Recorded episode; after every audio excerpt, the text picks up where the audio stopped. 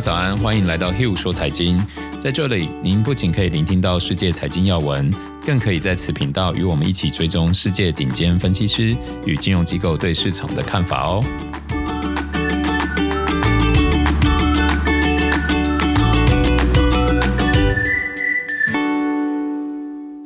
好，欢迎来到 Hill 说财经，我是 Hill。大家好，我是 Sarah。那我们一样先带大家回顾一下一周市场的状况，然后再来带大家看分析师的一些对市场的看法，以及因为上周有一个股票有很疯狂的变化，然后我们就想说，哎、嗯，用这档股票来提醒大家做投资的一些风险，对，跟注意事项。最后再带大家看一下上周的一些市场大小事，这样。嗯，是。那我们上周的话，全球股市大概都是小涨哦。那涨最多是日本有到两个 percent，那欧美的话大概都不到一个 percent 哦。那中国的话表现比较不好，上证综合指数是跌零点八，然后香港恒生指数跌到一点五哦，这个是大家可能要注意的。然后重要的一些比值，我们来看一下，美国殖利率上周是小跌哦，是来到一点五六，所以以数字来看，代表。市场对通膨的这个短短时间疑虑是有降温，但是接着晚点我们给大家看一些分析师或金融机构的看法，其实还是很担心通膨哦，这个后面再讲。那大型股与小型类股的比值的话，上周是小跌零点二四个 percent，就是上周的小型类股还是表现的比大型类股好。然后新兴市场跟全球市场的这个比值的话是完全没有变化，所以上周的市场其实还是亦步亦趋的。嗯，那恐慌指数 VIX 上周是小跌二点二个 percent，是来到十六点四三，这一样是只要在十八以下，其实都长线来看都是一个多头的数值。对，就代表大家愿意花在避险的成本是低的。然后油金比的话，上周原油出现不错的反弹嘛，而且油价也出现一些修正，所以油金比是涨了五点一四个 percent。那油的话，我们今天在那个分析师时间跟新闻回顾都会提到。那最后是科技类股跟传统类股的话，是小跌零点一五个 percent。那其实几乎等于没有变化，这一点就是大盘无论是科技股还是价值股变化都不太大。那我们看一下产业的趋势哦。上周有一个变化是能源从持平走弱来到变走强。那资讯科技跟不动产持续走强。那前一周走强，上一周变持平的有通讯媒体、金融跟工业。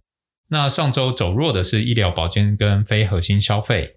那前一周走弱，上一周止稳的有公用事业、核心消费还有原物料。那我们看一下，除了产业跟大盘比较以外，我们也再加入 ETF 的金流哦。那假如这个产业走强，金流又增加的有不动产跟能源类股。然后产业走弱，金流也同时被赎回的有医疗保健跟非核心消费。好，那这个就是大家可以参考一下。嗯，那最后跟大家回顾一下上周的确诊人数，全球确诊人数从前一周的单日三十九万人，到上一周单日已经降到三十三万人，这是很显著的降幅哦。对。那之前很可怕，单日确诊四十万人的印度，在前一周已经从十六万人到上一周降到十一万人。哦，全球的这个因为是打疫苗速度跟进展，现在全世界确诊的单日人数也都降得非常快了。嗯，那我相信这应该很快我们就可以走过这个疫情的恐慌了。那接着我们就来看一下分析师的时间哦。好，那那个因为拜登现在一直都在要提新的预算案嘛，前财政部长沙默斯就表示。拜登的预算案是建立在过时的经济预测基础上，试图增强基础建设，还有减少不平等现象是正确的。但他对于可能出现的巨额预算赤字感到担忧，未来甚至可能会带给美国经济过热的风险。沙默斯接受彭博电视的采访时表示，他担心短期还有中期过热的风险。好，那其实现在越来越多大佬跳出来担心这个通膨跟市场过热，对啊，那。美国政府其实也开始做紧缩了嘛，嗯、也开始有一些紧缩的动作，比如说把债券开始做赎回。你说公司债、啊？公司债，那、啊、他要赎回的是公司债的 ETF 嘛？对，也还有公司债，只是他先从公司债 ETF ETF 开始赎回。对，因为主要是因为公司债的 ETF 流动性比较大，对市场冲击比较小，因为它没有到期的，对，没有到期的问题，然后。呃，我觉得投资人这时候可以学一课，就是千万不要跟政府，尤其是美国政府对坐。对，对不对？他去年撒钱，你就不要做空；他今年开始收缩银根，你就不要太太疯狂。嗯，对，他会先从 ETF 开始赎回。那我有观察到他为什么不先赎回债券？当然，第一个他怕造成实体债、单一企业债价格的压力。嗯，然后第二个，其实他去年在救市场的时候，他借钱给这些企业嘛。就买他的债券，但其实这些企业很聪明，他也就把长天期原本成本比较高的，嗯，做结束，嗯，然后他们都发了两三年到期的短债，对，所以大部分都是二三年到，对，所以对美国政府来说，他其实根本不用赎回，反正他就再放一两年就到陆续到期了，所以那样他就不会被市场解读成说，哦，你要快速收缩银根，嗯，其实他就会在不知不觉钱就赎回来了，对。对，然后再来就是。呃，知名的金融机构高盛称，中国将不再拥有大宗商品价格的控制权。然后他说，下跌正是买进的机会。诶，其实这句话我会觉得是蛮特别。不看内文，有一个点让我觉得，诶，现在不是大宗商品都在涨吗？嗯，他为什么会讲出下跌正是买进的机会？就代表长期是看好的吧？就长期看好，假如有下跌你就赶快买。对，对啊，那那个。我个人其实 我对高盛是特别，我会特别的谨慎他所讲的话。是对对他是处好感还是坏感？我没有没有没有感，只是我觉得他他就是对我来说太高段了。他我觉得高盛的手段都很高明，我自己这样觉得。嗯、我对于高盛的个人印象，对啊，因为高盛就是游牧民族，逐水草而居嘛。高盛就是金融的游牧民族啊，你利润在哪里，他就往哪里跑啊。对，所以有时候会给大家比较多不择手段的印象嘛。嗯，对。当然，你看很多弊案都背后都有他们的影子。对，很多金融机构每一年在年末或年初的时候都会发一些报告，讲说隔一年最看好的十大交易。嗯，然后我记得有一年是。第一季啦，它十大交易有九大交易已经停损，嗯，所以我从此我就觉得，嗯，是不是你透过一些报告来要为你自己的客户抬轿？嗯，对，所以看高盛报告我都会格外的谨慎，嗯，对，分享给大家。好，那在那个世界贸易组织说，全球商品贸易广泛复苏势头正在加速。好，当然就有一些数据在支持。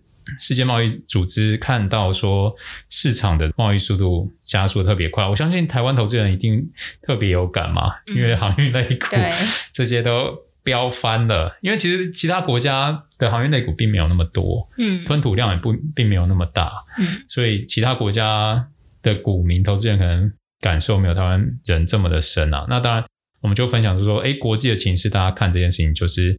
的确会越来越好。对对，那这时候我觉得我会提醒，就是一些波罗的海的货运指数啊，嗯，散装航运啊这些等等，呃，有一些数字都已经见高，然后已经上吧，已经有下来一些了。哦嗯、那我其实会担心说，会不会当疫苗已经全面普及以后，你很多的事情会回归以前的常态嘛？嗯，那你看，就像现在有的人会出国，比如去美国打疫苗嘛。那天我记得看新闻，好像班机很满，对，很满，然后而且都是都是商务舱，然后我就默默的去长荣看一下，嗯，商务舱的来回机票多少钱？你猜多少钱？来回哦，以前啊，那疫情前的话大概是十二万到十五万，那现在价格，然后现在我那天看到是一万一千五美金。都三十万，oh, 对，所以是翻倍。对，但是我为什么要举这个例子？是因为我们比如说，好，现在来看，我们会觉得说，哇，那这样长荣航空是不是股价会很好？因为变很贵嘛。嗯。但是大家会想，假如今天疫情过了，不要说过了，就是说疫情被人类安全控制了，对，它价格会不会再回到十二到十五万？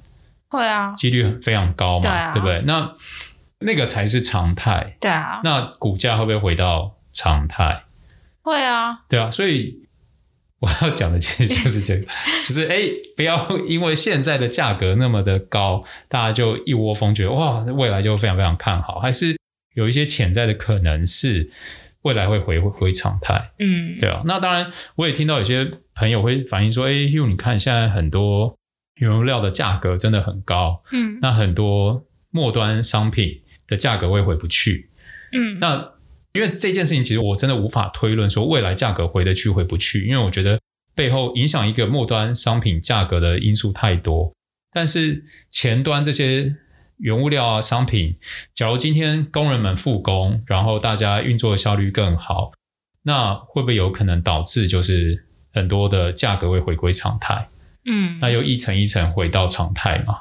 渐渐的恢复。对，那我觉得这也是为什么美国财政部长耶伦对于美国通膨，他上周的表态并没有那么紧张。我觉得是因为他也看到说，可能短期的通膨是有，但是他并不认为这会变成。长期的常态，嗯、对吧？也分享给大家，有些价格飙涨，也不要太一窝蜂啦。对，嗯、那我们来看一下哦，就是刚好聊到这个物价嘛，所以我们就找一些分析师，对于美国债券近期并没有因为美国数据强劲攀升而受到很大的影响，也就是说，近期美国经济数据很好。但是美国国债并没有反映说这些数据这么好，可能升息的价格的变化嘛，嗯、对不对？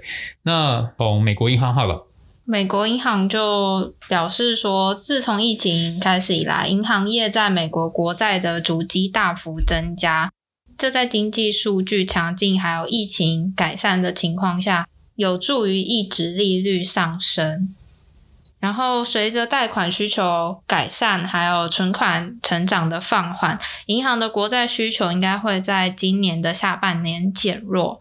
在今年第一季度，三大银行就是包含美国银行、摩根大通还有花旗银行的国债增加了一千零五十亿美元，所以贷款成长对未来几个季度银行的国债需求前景至关重要。BMO 是表示，联储会官员有关缩减购债方面引发的反应平淡，这也说明了资产购买的最终缩减仍然还很遥远，不至于引发重大的价格变动。就是大家看到，哎，会有通膨，会有通膨，但是好像价格就都没有什么反应。嗯，那其实这我相信是来自于美国政府开始有一些缩表。的行为让让之前的这个国债殖利率才会飙的那么快，嗯，但是可能从经济面或者是真的生活在美国的一些生活面来看，他们觉得还好，不会那么快，嗯，这样对。那高盛又哎，高盛又来讲话了。高盛说，他们虽然看到令人信服的理由支持实际的殖利率上升，并预计通膨前景仍将支持盈亏平衡通膨率走高，但对短期投资人而言，研判何时上行是一个挑战。所以就是目前听下来，就大家认为通膨会来，对，但还不知道哪时候。既然是不知道哪时候，就是还没到，对吧？大概是这个意思嘛。因为假如你都已经看到，你就会讲看到。对，然后再来就是。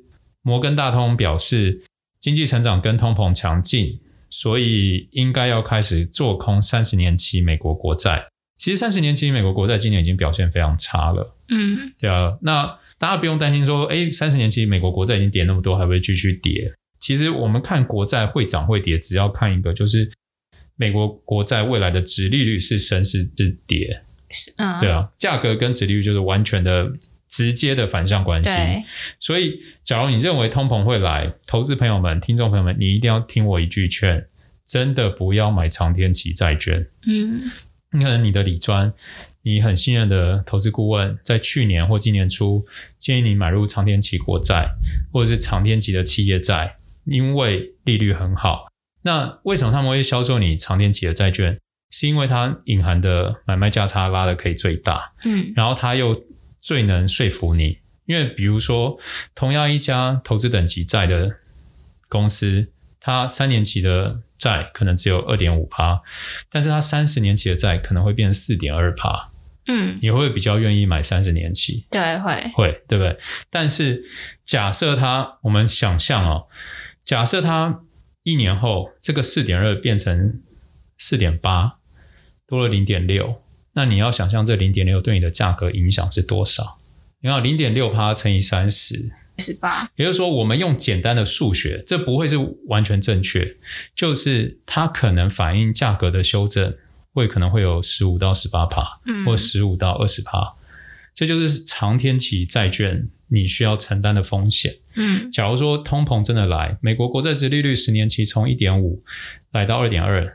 涨了零点七，那三十年期可能就会从比如说二点二涨到二点八，嗯，那就恭喜你三十年期的企业债你就会跌十几趴，嗯，对对，所以听我一句劝，这个时候不要碰长天期债券，不要为了贪比短天期债券多个一个 percent 多或两个 percent，然后去承担这个去承担那个风险。我跟你讲，这时候最佳的做法是什么？你先去买短债。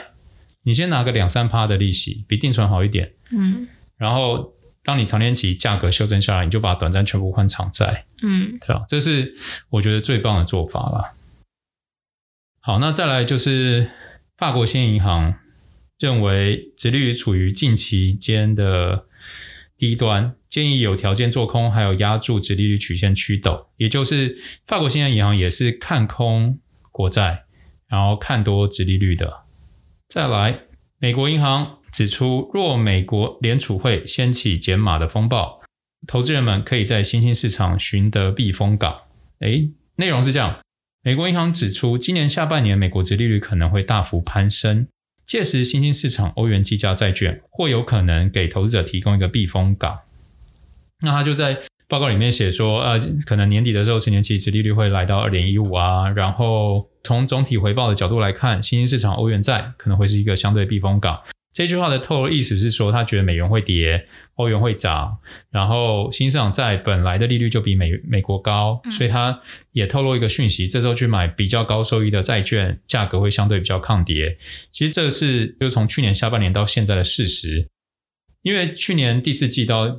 现在美国国债跌很多，越高信评时间越长的企业债跌越多，反而信评越差的跌的很少。嗯，因为它原本比如说你今天是一个很高信评的公司，三十年期的是跌四点二趴，然后我是一个信评不好的，我三十年期比如说是八趴好了。嗯，你美国升不升息其实跟我八趴，我可能比如变八点二，嗯，就是影响不大嘛，所以它对价格影响不大。对，但是。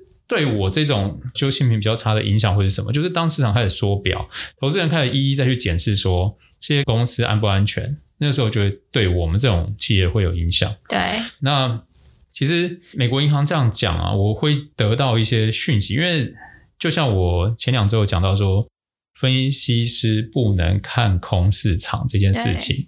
好，那他说美联储假如开始减码，会掀起市场风暴嘛？因为假如你今天是做债券的投资人，你今天转到新兴市场，你今天转到欧元计价的，假如真的现在这么看多这些部位，嗯，他的说法不会说那是避风港，他会大大的赞扬，对，他会说你就是应该直接去，对，他不会说，哎、欸，我觉得你要去那边躲一躲，躲一躲，躲一躲是什么？躲一躲的意思就是。受的伤比较少嘛，才叫躲一躲嘛，嗯、对不对？假如是很好的，他就不会说你是去躲一躲，他就会直接推荐。对啊，你就是去度假，你就去赚钱的，讲法就是相对来说比较可能比较安全，嗯、对啊。那因为我们上周有讲到那个对美元看法有分歧哦，对，对不对？所以这个其实都是 base 在他们可能对美元本身是看空，嗯，对。记得有一两家是对美元是看多嘛。对，因为他们是用不同年代的经济模型去做预测。对对对啊，所以其实这时候我们就可以知道说，市场那么多消息没有一定的准确，因为大家用分析的模组是不同的，只能说哦，用特定的这些模组得到结论很像，这就有点像说你今天是用什么紫薇还是星座？还是塔罗，对不对？八字，八字，对不对？弄出来的可能有两派是看左，有两派看右。对，就算四个都看左，也不一定就是左啊。嗯，对不对？所以事在人为嘛，还是有可能会改变。这就是市场的奥妙之处。这就是为什么我们要持续录 Hugh 说财经，因为我们要一直 follow 这个市场的变化。嗯，对啊，然后随时跟大家分享这些大佬们对市场怎么看嘛。嗯。再来，国际能源署表示，石油需求可能在一年内恢复到 COVID-19 前的水准。组长说，随着美国、中国还有欧洲的强劲复苏，这个石油的缺口将不断的扩大，但是反过来又可能会给价格带来进一步的上行压力。在他们的报告中，预计石油的消费要到二零二三年才有可能恢复到疫情前的水准。因为去年受到疫情封锁，还有疫情造成的经济损失影响，全球的石油消费量史无前例的一天减少了将近九百万桶，下降的幅度为九 percent。而目前的需求已经恢复先前水准的九十四 percent 左右，但是还缺乏航空旅行，就是大家出去玩，然后所以目前的石油消费前景依然是比较脆弱。然后，随着疫情的管制放松，还有旅行恢复。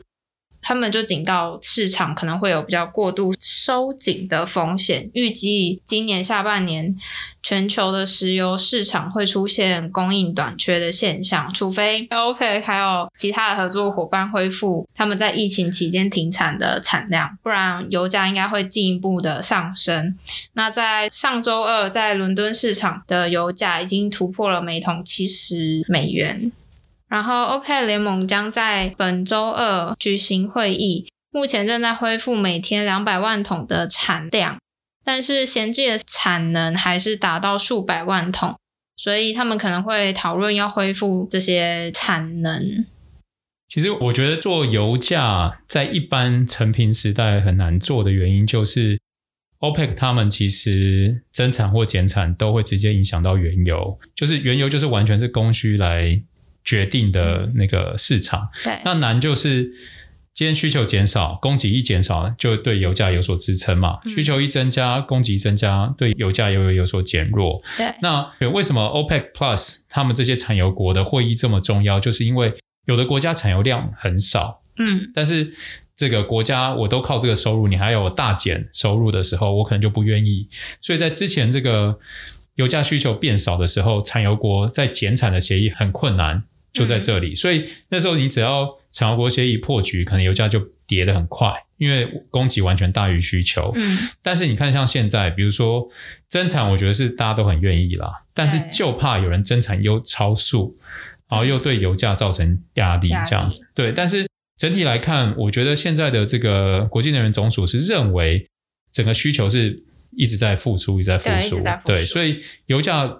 中长期以从这样的角度来看的话，会是看多的。那你说多会多到哪里？I don't know。嗯，对，你要看他们恢复恢复的速度。对啊。对啊。好，然后再来是贝莱德警告，通货膨胀可能带来大冲击。他们公司的执行长表示，投资者可能低估了通膨飙升的可能性，因为多数人只看到过去三十多年通膨下降的这个情形。只有少数拥有四十多年职业生涯以上的投资者才能想象通膨飙升，所以这可能会造成一个非常大的冲击。然后他还说，如果价格上涨成为一个问题，央行就不得不重新评估他们原有的政策。其实我觉得。无论是通膨还是通缩，当它变到比较极端的状态的时候，对经济都会有很大的负面冲击。对，因为过去这十几年来，有些年轻的听众朋友们没有感受到贷款利率很高的那种压力过。但是我记得我小时候就是，呃，一九九几年或一九八几年的时候，我记得以前在听长辈们讲，都会是。那时候可能银行借款利率甚至会到十几个 percent，嗯，对吧？你就可以想象说，假如今天通膨很高，然后央行把利率调高来压抑这些通膨的时候，你所有的金融活动其实是会被减缓。现在我们为什么市场游资这么多？是因为大家很容易见到钱，嗯，对啊，很多机构法人，你要么跟政府借，要么跟金融机构借，太容易借到钱，而且你借到钱太便宜。所以当通膨上来，利率上来的时候，大家会第一个不想借。不想跟金融机构借，不想跟政府借。对第二个就是这些放款的人也不想放款，嗯，对不对？就是大家彼此的风险都会越来越高嘛。嗯、所以通膨的升温带来的大冲击，就是高度金融杠杆的时代，假如很快的变成正常金融杠杆金融时代的话，杠杆消失的话，那那个价格会有很大的冲击。嗯，大家想想，去年三月去杠杆那整个月。那就是去杠杆。嗯，只要通膨来，就会去杠杆。嗯，来得越快，去杠杆去得越急，对啊，所以美国政府现在我觉得比较像，就是他要开始慢慢踩刹车，让去杠杆这件事情变得比较慢。对，所以他在收回他的资金呢，也是慢慢收，慢慢来。对，所以费城的联储行长就讲到说，Fed 要撤出宽松措施的时候，一定要特别小心，他不能打得市场措手不及。对，他一定要慢慢沟通，慢慢打预防针。哦，我们要收缩喽，我们可能要开始买回什么，我们要怎么样？然后慢慢的做，慢慢的做，让市场对这整件事情是有信心的，嗯、那个大冲击就会变得比较小。对。然后再来是彭博的经济学家说，中国央行的不急转弯，还有联储会的耐心遥相呼应。在中国经济尚未复苏完整，还有经济不太平衡的情况下，通货膨胀加剧了整个情况的复杂性，也引发人们对央行加息的猜忌。那彭博的经济家、经济学家则认为，不太可能加息，至少不会是马上加息。那中国工业生产出厂的价格现在在大幅上升，然后美国方面也是呈现消费者价格加速上涨的局面。联储会目前是认为通膨是一个暂时现象。彭博经济学家认为中国央行应该是抱有相同的看法，所以也打算忍着度过这段时期。好，那分析时间结束，我们就想分享一下上周有一个很疯狂的股票，有一个很疯狂的表现，它就是全球最大连锁电影院 AMC。它在上周二的时候宣布已执行八百五十万股的股权计划，每股以二十七点一二美元向资产管理公司 Madrick Capital 出售八百五十万股的 A 类股票，筹资约二点三亿美元的资金。那消息公布后，盘前它股价就飙涨了十六个 percent，而收购的 Madrick 它才一天就把它所有的 AMC 出售了，因为他们认为 AMC 的股价被高估了。对。那虽然 Madrick 清仓的消息让 AMC 一度小幅回落，但散户买盘仍然强劲。那 MC 上周二当日是涨了二十二点七六个 percent，收在每股三十二点零四。哦，听到现在这边，你可能都觉得，哎。没什么，就是一个个股新闻。那我们就带着大家往回看哦。MC 去年的时候市值大约徘徊在五亿美元以下，但因为 Reddit 的散户大军，还有重要股东刚刚那个故事主角 Madrick 资本管理力挺之下，他从濒临破产的命运中走出来。光是今年的五月 MC 的股价就已经飙涨了两倍，主要是散户相挺，散户的持股占总体的八成。那呃，上周三六月二号，加码宣布将透过全新的沟通方式跟庞大的散户股东们互动，计划为股东们提供免费的爆米花、专属的电影特映会、电影票打折等活动。消息一出，周三开盘放量大涨，盘中一度喷高超过一百二十个 percent，触及七十二美元的新高，还触发了熔断机制，速度暂停交易。最终，上周三 AMC 收红涨了九十五个 percent，每股收在六十二点五五美元，市值已经达到三百一十三亿美元。哎，我刚刚是不是只说去年是五亿？对，现在怎么是三百一十三亿？这样是多少？六十倍？一家公司不到短短一年市值涨了六十倍，然后它你就想象它就是我们的华纳维修。嗯，对，这样大家会比较有感觉。对，短短不到一年涨了六十倍，因为乡民开始很挺他，然后。他的持股有八成在乡民手上。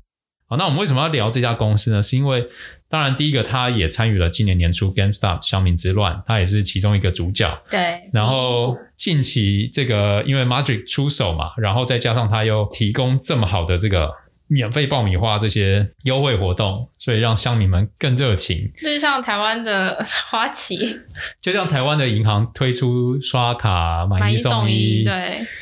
那。为什么股票可以喷这么高？很多分析师在这里面就跳出来提醒大家，就是第一个，AMC 虽然挺过了新冠危机，但它的股份已经被严重稀释，而且杠杆率是非常非常高的，所以他们观察 AMC 其实还需要好多年才能偿还债务负担。对，那无论偿还怎么样，它的资金流动性。假如只要能撑到第三季，因为现在美国，我记得前几天新闻已经看到美国的国内旅游已经有一百多万人在搭国内飞机了。嗯，因为他们现在只要打疫苗就可以，就可以无限爱怎么样就怎么样，对，就爱怎么样就怎么样，对对 对。哎呦，这个讲的比较贴切。好，那分析师们就说，在他们看来，当这场狂欢停止的时候，这只股票将会回到应有的价值，嗯，也就是会重跌。那甚至是根据 AMC 高管过去提交 SEC 的档案当中，公司也就明确指出，我们的市值目前反映的估值，还有最近的波动，都和之前的估值有很大的差异，就是五亿美元变成三百亿美元啊，明显高于他们在新冠疫情之前的市值。这反映了交易动态，还有他们的财务业绩跟前景是无关的，就是大家已经进入一个疯狂的，本末本梦比。大家已经进入一个本梦比，不知道为什么它会涨成这样。如果市场价格应回复到早节估值而下降，那他们 A 类普通股的购买者可能会产生巨大的损失。呃，其实我觉得他们公司非常的有良心诶、欸，公司高管很有良心，出来警告，对啊，就说哎、欸，我们公司不值这个钱，不要再这么疯狂的买。你们现在买可能会面临面额上巨大的损失。但他又又提出这个免费爆米花，就 但其实我真的不懂啊，到底提供免费爆米花，股价为什么会涨？就好啦，就是他们就嗨了嘛。对，散户就嗨了。对，所以假如他的营运模式没有重大改变，他没有办法引来更多的人流，嗯、然后带来更多的现金流，其实我觉得股价最终还是会回归到基本面嘛。对。那彭博甚至以邪教股来形容 AMC 哦，因为它就是没有资本面支撑啊。对啊。他会说邪教股是因为推特上面那种照片，就是乡民，就是散户，对，举着牌说继续涨吧，飙涨。五月五月的时候十块钱，然后你看上周最高涨到七十几，哎，就七倍，哎，对，对不对？假如我今天是散户，我拿一点钱，我也觉得哇，我也要举牌啊，冲啊，冲到一百，冲到两百，对啊。那就有一个投资公司的董事总经理就讲到说，就股市而言。散户会觉得自己是这个社群的一份子，能够影响股价的涨跌，这就很像邪教的部分，它会让你感受到自己是某事件的一部分，也是社群的一部分。这种感觉会很容易让人上瘾。嗯、我觉得那些散户真的不是把这件事情当成投资，那真的是他说不定很像一个线上游戏，啊嗯、对不对？就像你氪金一样，他只是氪金的方式变成 买入 AMC。对不对？而且美国又是一股一股买啊，你买一股之前十块，你也只花了十美元呢。也是。现在七十块，也就是七十块美元，嗯，对不对？你你氪一个金，叫你氪一百块，你也就是买十股啊。当时啊，其实就对啊，也还好，也还好，嗯，对啊。只是最怕就是他还杠杆了，超过自己所能承受的范围嘛。对。哦，你刚讲那个举牌，嗯，就是有粉丝就写，当他察觉到 MC 邪教召唤时。他也决定买入了，对，他用召唤，对啊，好像这是信仰啊，这是一个信仰哎，哦，好酷哦！有一个首席策略分析师就警告说，社群媒体的网络效应特别具有影响力，当这应用在股市时，将变得更加危险。那我们接下来往下看哦，到周四的时候，MC 开盘一度暴跌三十个 percent，速度停止交易。盘中时段传出，MC 完成上周四宣布的新股票发行。筹集五点八亿美元的额外资本，一度扭转亏损，但尾盘仍后继无力，中场收黑，跌了接近十八个 percent，收在每股五十一点三四美元。当天市值就蒸发了五十六亿美元哦。那我们看到去年 AMC 在年度收盘的时候是二点一二，截至到上周三涨到最高的时候七十二点六二。然后周四的时候，股价一路下跌，收在五十一点三四。上周五的时候是收在四十七，然后盘后交易是跌到四十二块。嗯，所以从七十六块到四十二块的话，跌掉了三十四块。嗯，就是接近腰斩。对对，差不多要一半了。所以这个波动太剧烈了。对啊。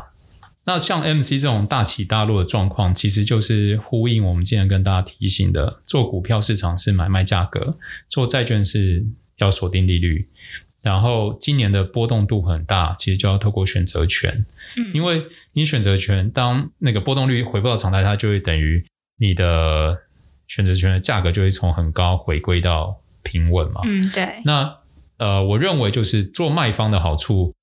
跟风险，好处就是当他大家愿意付很高很高的这个成本来避险，或者是做多的时候，嗯，当然你做卖方的人得到比原本还多的权利金，嗯，对。但是也因为市场在狂热，所以它可能延续的时间更久的话，做卖方可能就会被嘎爆。对对。呃，因为做选择权真的是一个很进阶的东西啦，嗯，它必须要承担的风险，对，要承担的风险很大。因为我今天早上还在跟 Sarah 研究啊，我们就看到说，因为 MC 是从这一波是从十块涨到七十几嘛，假如你中间做了一个三十块的 call 去 sell 它，嗯，你原本是收八块，你的损益两平点是三十八块，嗯，但当它涨到七十六块的时候，你是亏了三十六块嘛，对，就会被你就赔了四倍。对啊，这是一个很惊人的数字，所以假如要玩选择权，请先务必听我们有三集专门在介绍选择权。对对，那我为什么要一直讲选择权呢？是因为我认为今年很多的盘是会是在一个很大的区间里面来回震荡，嗯，就是跌得快，涨得也快。那跌得快，涨得快，其实就等于波动率在很大幅的增加。对，那波动率很大幅的增加。你就可以透过选择权从里面做一些不错的收益，嗯，对，只是风险，我很担心大家对于这个风险不熟悉，就真的要研究，觉得这个风险可以承担再去做。对啦，大家就做。你要了解这个风险啊，不然你就听完觉得好像不错，就跳进去了，然后就赔了自己赔不起的钱。对，对啊，这就是我很犹豫到要不要讲的事情。我其实跟 Sarah 一直在讨论，我到底要不要讲这件事情，但是。我又觉得不讲很可惜，但是讲了我又很怕有些人因此赔到钱。嗯，对，这是我自己内心上的一个过不去的点。所以，假如你真的要做，请务必听完我们讲风险跟选择权的介绍那三集，这样。对，好哦。最后就新闻回顾嘛。对，我们前面有讲到这个美国要开始慢慢的缩银根嘛，那。联准会就是要透过出售一百三十七亿美元的公司债，还有 ETF，然后拟定在半年内把这件事情完成。那就是其实美国联准会已经慢慢要开始做缩表，但是它每个月仍然持续买进至少一千两百亿美元的美元公债跟 NBS，所以少数官员认为说是时候要开始讨论缩表，就是这个购买一千两百亿的这件事情到底要不要继续。嗯，那美国的目前的资产负债表已经达到七点三兆美元，是膨胀非常之多。我记得零八年那时候才一半吧，四兆多。我记得零几年我在美国 看到的才刚破一兆，哦，真的吗？嗯，更久了，快二十年前了，不准不准。好，然后再来就是美国民众廉价出现报复性旅游，单日搭机人潮超过一百九十万人。然后，Fed 的褐皮书显示，缺工跟通膨压力蔓延哦。其中最重要就是供应链的问题，在褐皮书里面就秀出总共二十九次，几乎在全世界各地都有这个供应链，像交货时间延长、库存短缺、材料还有运输成本的上升，尤其体现在原物料、微晶片跟特殊零件。到年底，这个状况几乎都不会改善了。所以刚刚讲这些其实都是大家都已经看到的。那我们看一下 Fed 怎么展望哦。他们认为说，随着疫情逐渐消失，还有经济重启，劳力还有产品的短缺将有所缓解。特别是工人短缺，应被视为疫情期间的滞留。这些劳工正在全额育儿、失业救济，还有重返岗位的效益。预计今年美国将出现自一九八零年代以来最强劲的 GDP 成长哦。然后美国五月 ISM 制造业指数持续的扩张。那人力还有原物料短缺，恐怕限制增长的力道。然后再来是美国五月的 ADP 小非农新增就业近九十八万人，是去年六月以来的最佳数字，远优于市场预期的七十万人哦。所以代表说，假如这个疫情真的风暴慢慢过去，其实回归疫情前的常态的速度可能会比大家想象来得快。对，那这会意味着什么？就是。刚刚讲的短缺那些可能回复的速度也会很快，嗯，那价格的修正可能也会很快，大家要注意。嗯，那再来是欧元区五月制造业的 PMI 终值上修到六十三点一，这是远高于市场预期的数字，也是创下了一九九七年六月以来的最高新纪录。哎、还不错哎，我我欧元区这已经沉寂太久了啊，期待欧洲股票也会有不错的表现。然后欧洲央行讲到说，假如再不引入央行的数位货币，恐怕对金融体系还有货币自主权造成威胁。哦，所以假如央行们都开始推出央行的数位货币，慢慢的私营的数位货币的重要性就会降低了。就是在说比特币，嗯，不好说，不好说。哎，分析师是不能喊空的，哦、忘记了吗？好，我只能说，那个数位货币最好的避风港是央行的数位货币。然后再来是 OPEC Plus 坚守原定的增产计划，原油收登两年多以来的高点。然后再来一些个股的新闻哦，美国飞伦敦只要三点五个小时。联合航空购买了 Boom Supersonic 十五架超音速客机，那主要这个超音速客机的速度来到一点七马赫，将会减短现在的飞行时间一半哦。原本伦敦飞纽约要七个小时，未来超音速客机将只需三点五个小时。好，假如台湾飞美国是十二个小时，你看就变六个小时，就很快啊，就超快，六个小时等于你现在去关岛。就有点一日行的感觉，对，你就是早上出门，下午你已经落地了。对，因为现在这架客机还没有获得认证，所以现在还还不确定。那因为现在大家都在讲这个减碳嘛，那这个客机它因为飞行时间比较短，所以它的耗的碳资源是比较少。对，那很多航空公司可能已经飞机有些老旧，它太旧换新的时候，可能就会直接引入这种新客机。嗯，就会考虑这个。对啊。我刚开始看到标题的时候，会想说，哎，这种东西好像一二十年前有过。然后第一个安全是一个很大疑虑嘛，嗯，因为好像呃空中解体啊，还是自然的。就是我记得那时候有协和有第一架，就上面人都全挂了，嗯，而且上面都负号，很超可怕的。天啊！所以我那时候看到这个标题的时候，我会不太有感觉，我会觉得不一定会用。但是假如你现在 ESG 就是跟减碳啊、碳中和有关的，然后这个 issue 一出来，可能很多航空公司就不得不导入这样的客机了。嗯，只要他获得那个认证，应该就对啊。而且他假如真的对你公司营运上的减碳、碳中和目标有帮助的话，就完全不一样。所以为什么我们看个股要看产业、看总经，然后看到政策都有关联？是因为其实会环环相扣。嗯，对啊，你不用那么辛苦听 Hugh 说财经就好了。然后再来就是 Tesla 嘛，Tesla 就是品管。比较有问题，这个好像大家也都，一直都有，对，一直都有，所以股价也就没有什么特别的影响。那它有一个重点，就是它越来越多从澳洲购买电池的原物料。那主要也是因为澳洲的法规真的是大家非常安心嘛。嗯、就像同时间我们在做三级防疫活动的时候，澳洲好像有一个城市也是确诊，只有一个，只有一个确诊就封城了，对不对？对，就封城了。超级厉害我！我记得好像是墨尔本，对不对？对，好像是墨尔本。看到我真的是膝盖都软了，我觉得哇，太厉害，太了不起！而且那一个还是境外移入，并不是国内。那真的太有魄力了，太有魄力。澳洲的防疫做的不错。啊。然后再来就是上周福特股价大涨七个 percent，主要是因为它五月的电动车销量翻倍，然后还有纯电野马写下里程碑啊，其实。我们也看到，今年以来就是特斯拉表现相对不好。其实很多的电动车，无论中国还是欧洲车厂的股价表现都还不错。嗯，对啊，我觉得这特斯拉有点像是拉了一个里程碑，然后剩下的个股开始落后补涨。嗯，但是特斯拉本身的股价是不合理的啊，所以会不会落后补涨完以后大家一起修正，这也是有可能的。大家这个风险要小心。以上就是今天的 Hugh 说财经。这波疫情大家真的是辛苦，然后要鼓励一下大家嘛。少出门，勤洗手，然后一定要戴口罩，然后保护好自己，其实也等于保护好你的家人，然后大家一起共体时间，然后只要能熬过，我们台湾就会更好。嗯，那我们就祝大家都一切平安顺利，平安健康。好，我们下周见喽，大家拜拜。